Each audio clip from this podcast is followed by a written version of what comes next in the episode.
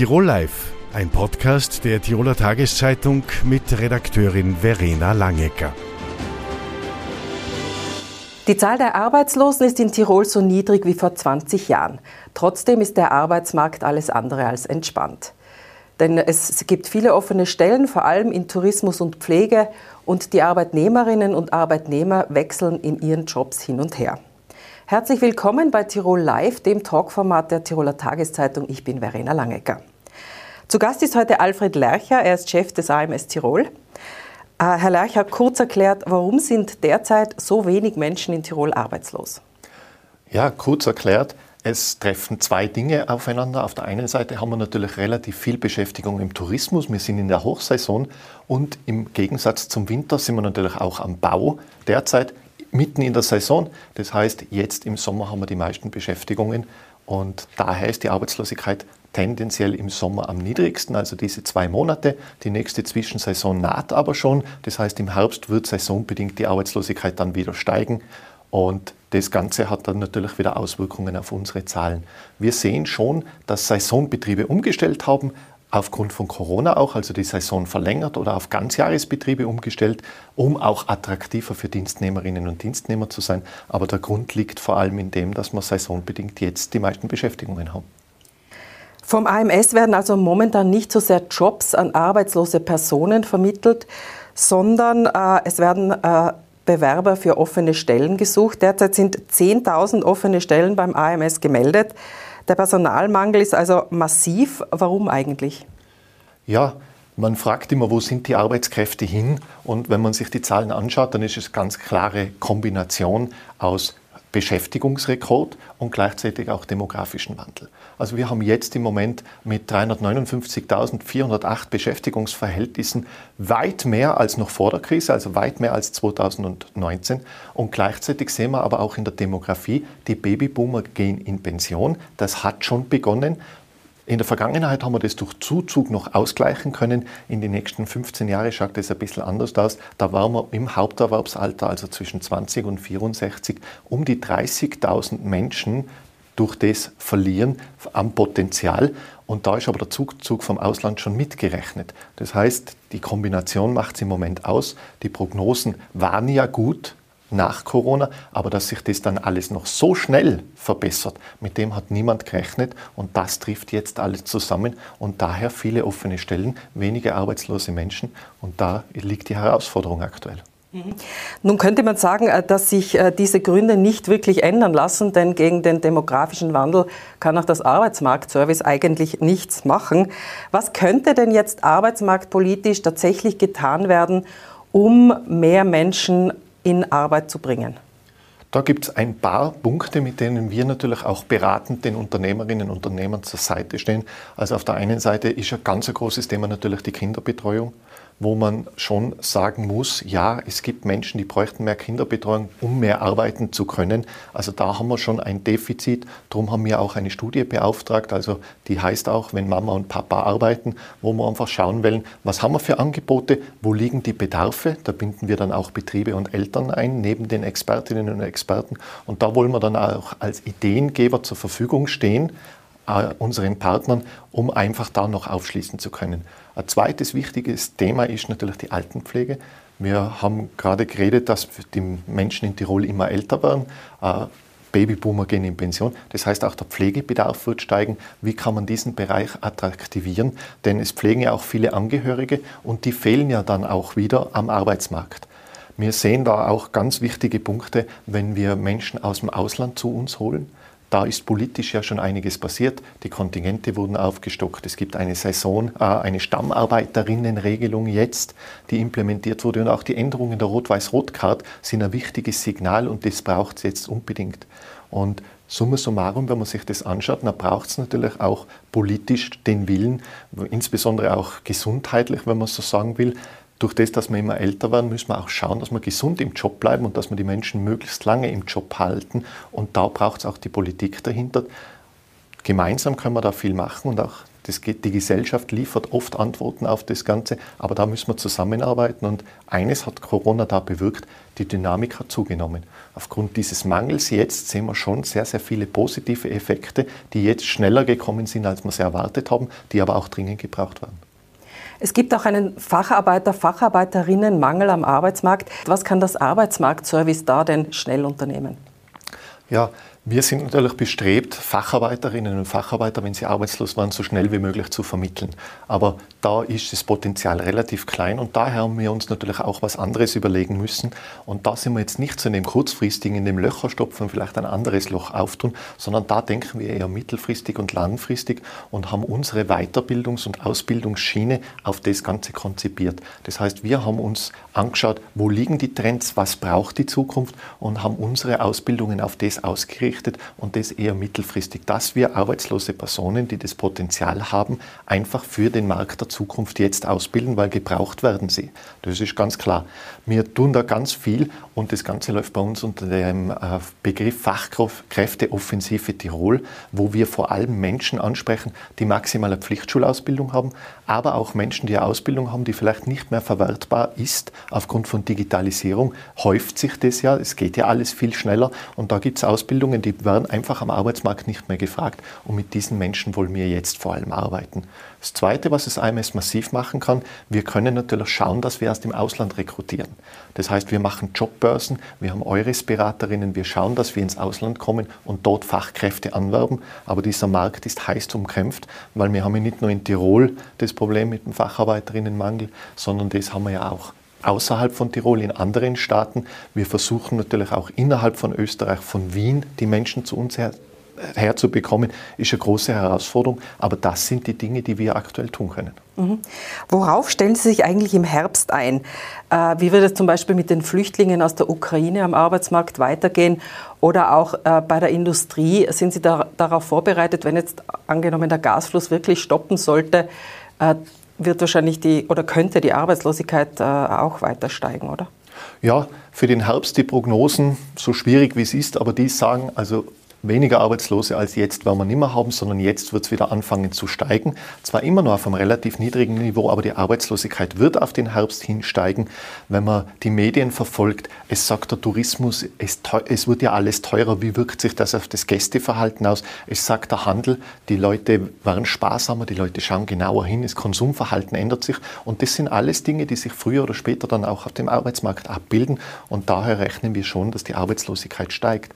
Ukraine das Thema geht ja auch durch die Medien. Wir sehen es ja, es zeichnet sich nicht ab, dass dieser Krieg sehr schnell beendet werden kann. Das heißt, wir rechnen schon, dass weitere Menschen aus der Ukraine zu uns kommen.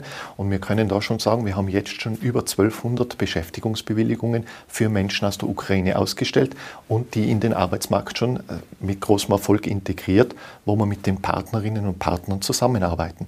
Das zweite Thema wird die Kurzarbeit werden im Herbst.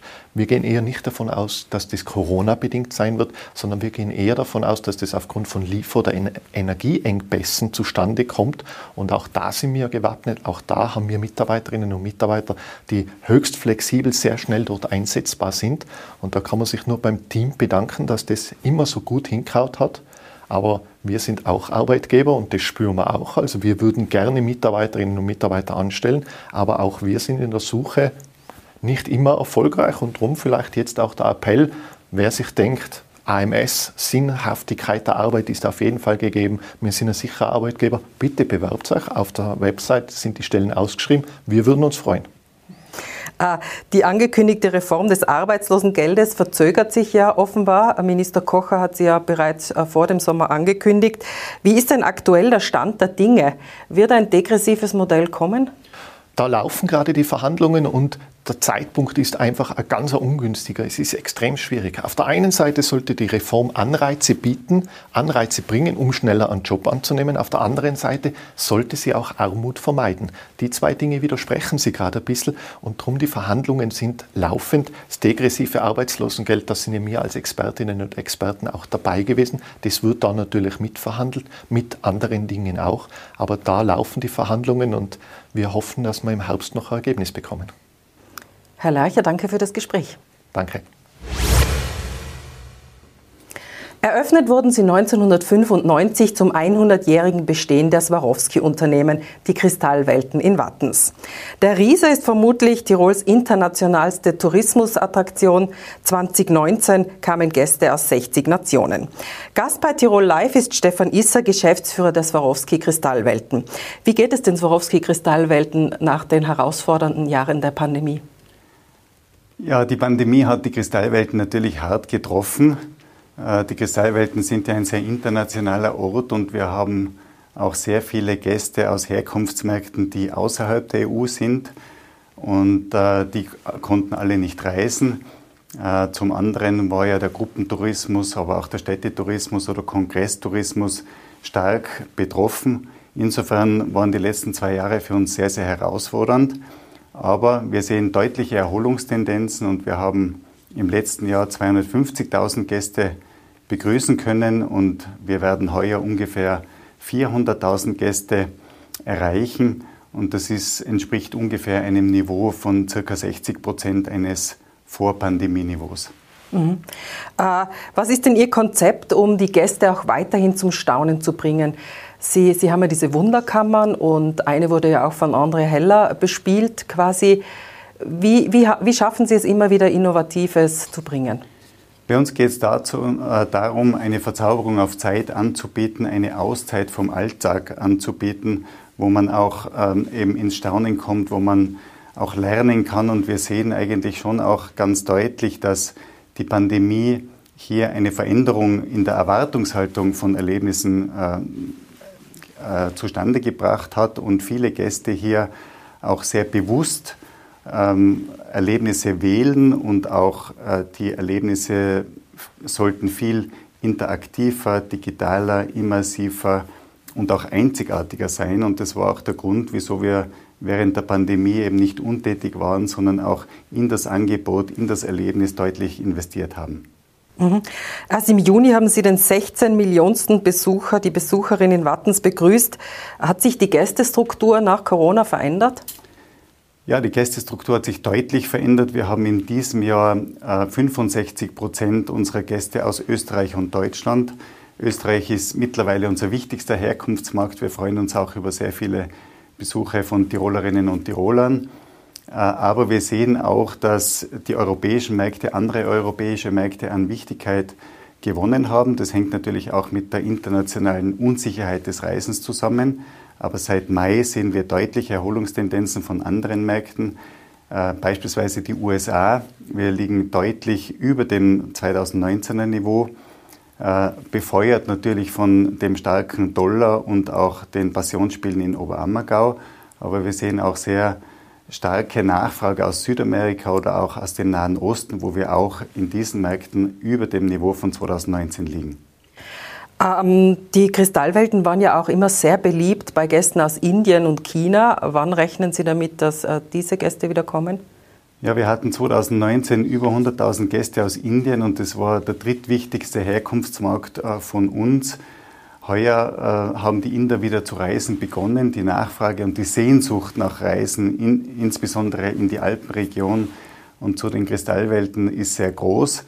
Äh, hier scheitert es eher noch an den Visa-Ausstellungen, an den Flugkapazitäten und an, an den Rahmenbedingungen des Tourismus. Wir, wir gehen davon aus, dass sich diese Märkte auch schrittweise erholen. Und wir rechnen auch, dass sich die asiatischen Märkte auch äh, im nächsten Jahr eben auch dann schrittweise erholen, wobei China ein sehr großes, äh, ein, eine sehr große Unbekannte ist wegen der Null-Covid-Politik und auch der Ausstellungsweise von Visa und der Ausreisebedingungen. Mhm. Aktuell gastiert der Zirkus Roncalli im Riesen. Wie wird denn dieses Programm von den Gästen angenommen? Ja, wir freuen uns einfach, dass wir bereits zum vierten Mal mit dem Zirkustheater Roncalli hier zusammenarbeiten. Zirkus ist ja etwas, was sehr viele Menschen begeistert, weil es eben dieses Eintreten in eine Anderswelt ist, weil, weil es eben mit exotischen ähm, Menschen zu tun hat, weil es äh, eine Kindheitserinnerung ist, wo man spezielle Gerüche oder Musik vielleicht ähm, sich noch erinnern kann. Insofern passt es eigentlich sehr, sehr gut zu uns und es wird hervorragend angenommen. Äh, wir gehen davon aus, also es läuft ja noch bis 22. August, dass wir alleine im August über 80.000 Gäste in den Kristallwelten begrüßen können. Und es gibt ja hier das Motto It's Showtime und wir bieten 16 Shows verteilt über den gesamten Tag an und das wird sehr, sehr gut angenommen. Mhm. Blick in die Zukunft. Äh, haben Sie schon was ganz was Neues in petto? Was wird sich verändern? Was wird es geben? Ja, ich, ich glaube, also wir haben ja sehr viel Trendforschung gemacht. Wir beschäftigen uns auch sehr viel, was, ähm, was die Gäste in Zukunft erwarten. Und wir glauben, dass eben dieser schnelle, sinnentleerte Konsum ähm, weniger, deutlich weniger werden wird und dass Gäste Lernangebote wollen, dass sie ähm, eine spielerische Sinnstiftung haben wollen. Und deshalb haben wir auch die letzten zwei Wunderkammern, die wir gemacht haben, deutlich verändert. Wir haben ja vor einem Jahr Art of Performance eröffnet, wo wir zeigen, dass Swarovski seit über 100 Jahren Partner der Film, der Musikindustrie, des Theaters, der Oper oder auch des Sports ist und wir hier seit 1932, beginnend mit Marlene Dietrich über, ähm, über Marilyn Monroe und Elton John und Michael Jackson, Cher, Lady Gaga, gibt es natürlich ganz viele ähm, Stars und, und Performers, die äh, bei ihrem wichtigsten Moment eben mit Swarovski zusammengearbeitet haben. Und wir haben in jahrelanger Arbeit hier ikonische Stücke zusammengekauft und zusammen geliehen, sage ich jetzt. Und ähm, das ist eine Wunderkammer, die eben sehr interaktiv ist, die sehr gut ankommt, weil alle Leute, auch internationale Leute, andocken können an, an äh, Erinnerungen, an die Lieblingsmusik, an den Lieblingsschauspieler, was auch immer. Und ähm, das ist etwas, wo, was wir fortsetzen wollen. Es geht auch darum, dass man die Online-Welt und die Offline-Welt miteinander mehr verschmilzt. Also in, im Fachjargon sagt man da diese Digital Experiences, die immer mehr werden. Es werden auch digitale Erlebnisse verstärkt kommen. Und äh, das ist etwas, woran wir derzeit gerade arbeiten. Aber mehr kann ich noch nicht verraten.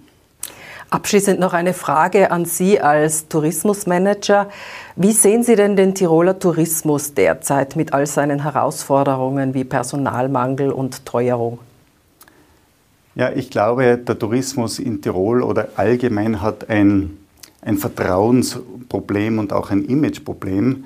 Wenn wir sehen, was in den letzten Monaten alles passiert ist, dass Gäste in Quarantänehotels festsitzen, dass Kreuzfahrtschiffe nicht anlegen können, dass es ein Flugchaos gibt, dass es permanent Stau auf der Autobahn gibt etc das schafft eben Unsicherheit und äh, ich glaube, dass diese Rahmenbedingungen für Tirol auch eine große Chance bedeuten, hier Image und Vertrauen wieder gut zu machen, indem man stabile Rahmenbedingungen, berechenbare Bedingungen anbietet. Aber wir müssen auch Lösungen anbieten für, für diese Veränderung, die der Gast einfach erwartet. Das heißt, wir müssen auch zeigen, wie regionaler Tourismus, regionale Wertschöpfung stattfindet. Wir müssen zeigen, dass es auch Antworten gibt in Bezug auf die soziale Verantwortung. Das heißt, wir müssen uns auch fragen, was leistet ein Tourismusbetrieb auch zu einem gelingenden Miteinander. Wir müssen uns die Frage stellen, wie schaut es mit der Mitarbeiterfairness aus? Äh, bieten wir nachhaltige Energiekonzepte an? Das heißt, der Gast, der will einfach äh, ein gutes Gefühl beim Reisen haben und er will Teil dieser Veränderung auch sein, aber er muss sie auch spüren und verstehen. Und da braucht es auch im Sinne einer Visitor Economy auch sehr viel ähm, Dialog auch mit den Einheimischen und ich denke, dass hier auch das, was die Standort äh, äh, Holding äh, macht unter der Führung von Josef Margreiter mit verschiedensten Formaten eben richtig ist und weiter forciert werden sollten. Also es geht bereits in die richtige Richtung Ihrer Meinung nach? Das glaube ich schon. Ich glaube, dass äh, das alles auch ja wahrgenommen wird und auch erkannt wurde und jetzt gilt es eben, die richtigen Lösungen zu finden. Und äh, Tirol war immer verwandlungsfähig. Tirol hat ja eine unglaublich hohe Dichte an qualitativ hochwertigen Angeboten über das gesamte Jahr. Und ich bin sehr zuversichtlich, dass Tirol auch als Gewinner aus dieser Situation hervorgehen wird. Haben Sie da persönlich einen Zeithorizont, bis wann Sie da gern Ergebnisse hätten? Ich glaube, es gibt auch sehr viele kleine Ergebnisse schon, äh, wo man auch merkt, dass wenn heute auf Personalplattformen, äh, digitalen Personalplattformen äh, Personal gesucht wird, dann sollte man das zum Beispiel ausdehnen auf andere Branchen, weil es auch gut ist, wenn ein Spengler oder ein Bäcker oder was auch immer gesucht wird. Das heißt, hier muss man einfach enger zusammenarbeiten und zum anderen sehen wir ja auch, dass sehr, sehr viel in die ökologische Nachhaltigkeit auch ähm, investiert wird. Aber wir brauchen nicht nur Wertschöpfung, sondern auch Wertschätzung. Wertschätzung gegenüber dem Mitarbeiter, aber auch Wertschätzung gegenüber dem Gast. Und es wird in Zukunft jener Betrieb erfolgreich sein, der hier diese Faktoren einfach äh, gut berücksichtigt und auch äh, ein stabiles Team hat. Herr Isser, danke für das Gespräch. Danke auch. Das war Tirol Live, wie immer zu sehen auf tt.com und zu hören in einem Podcast. Tirol Live, ein Podcast der Tiroler Tageszeitung. Das Video dazu sehen Sie auf tt.com.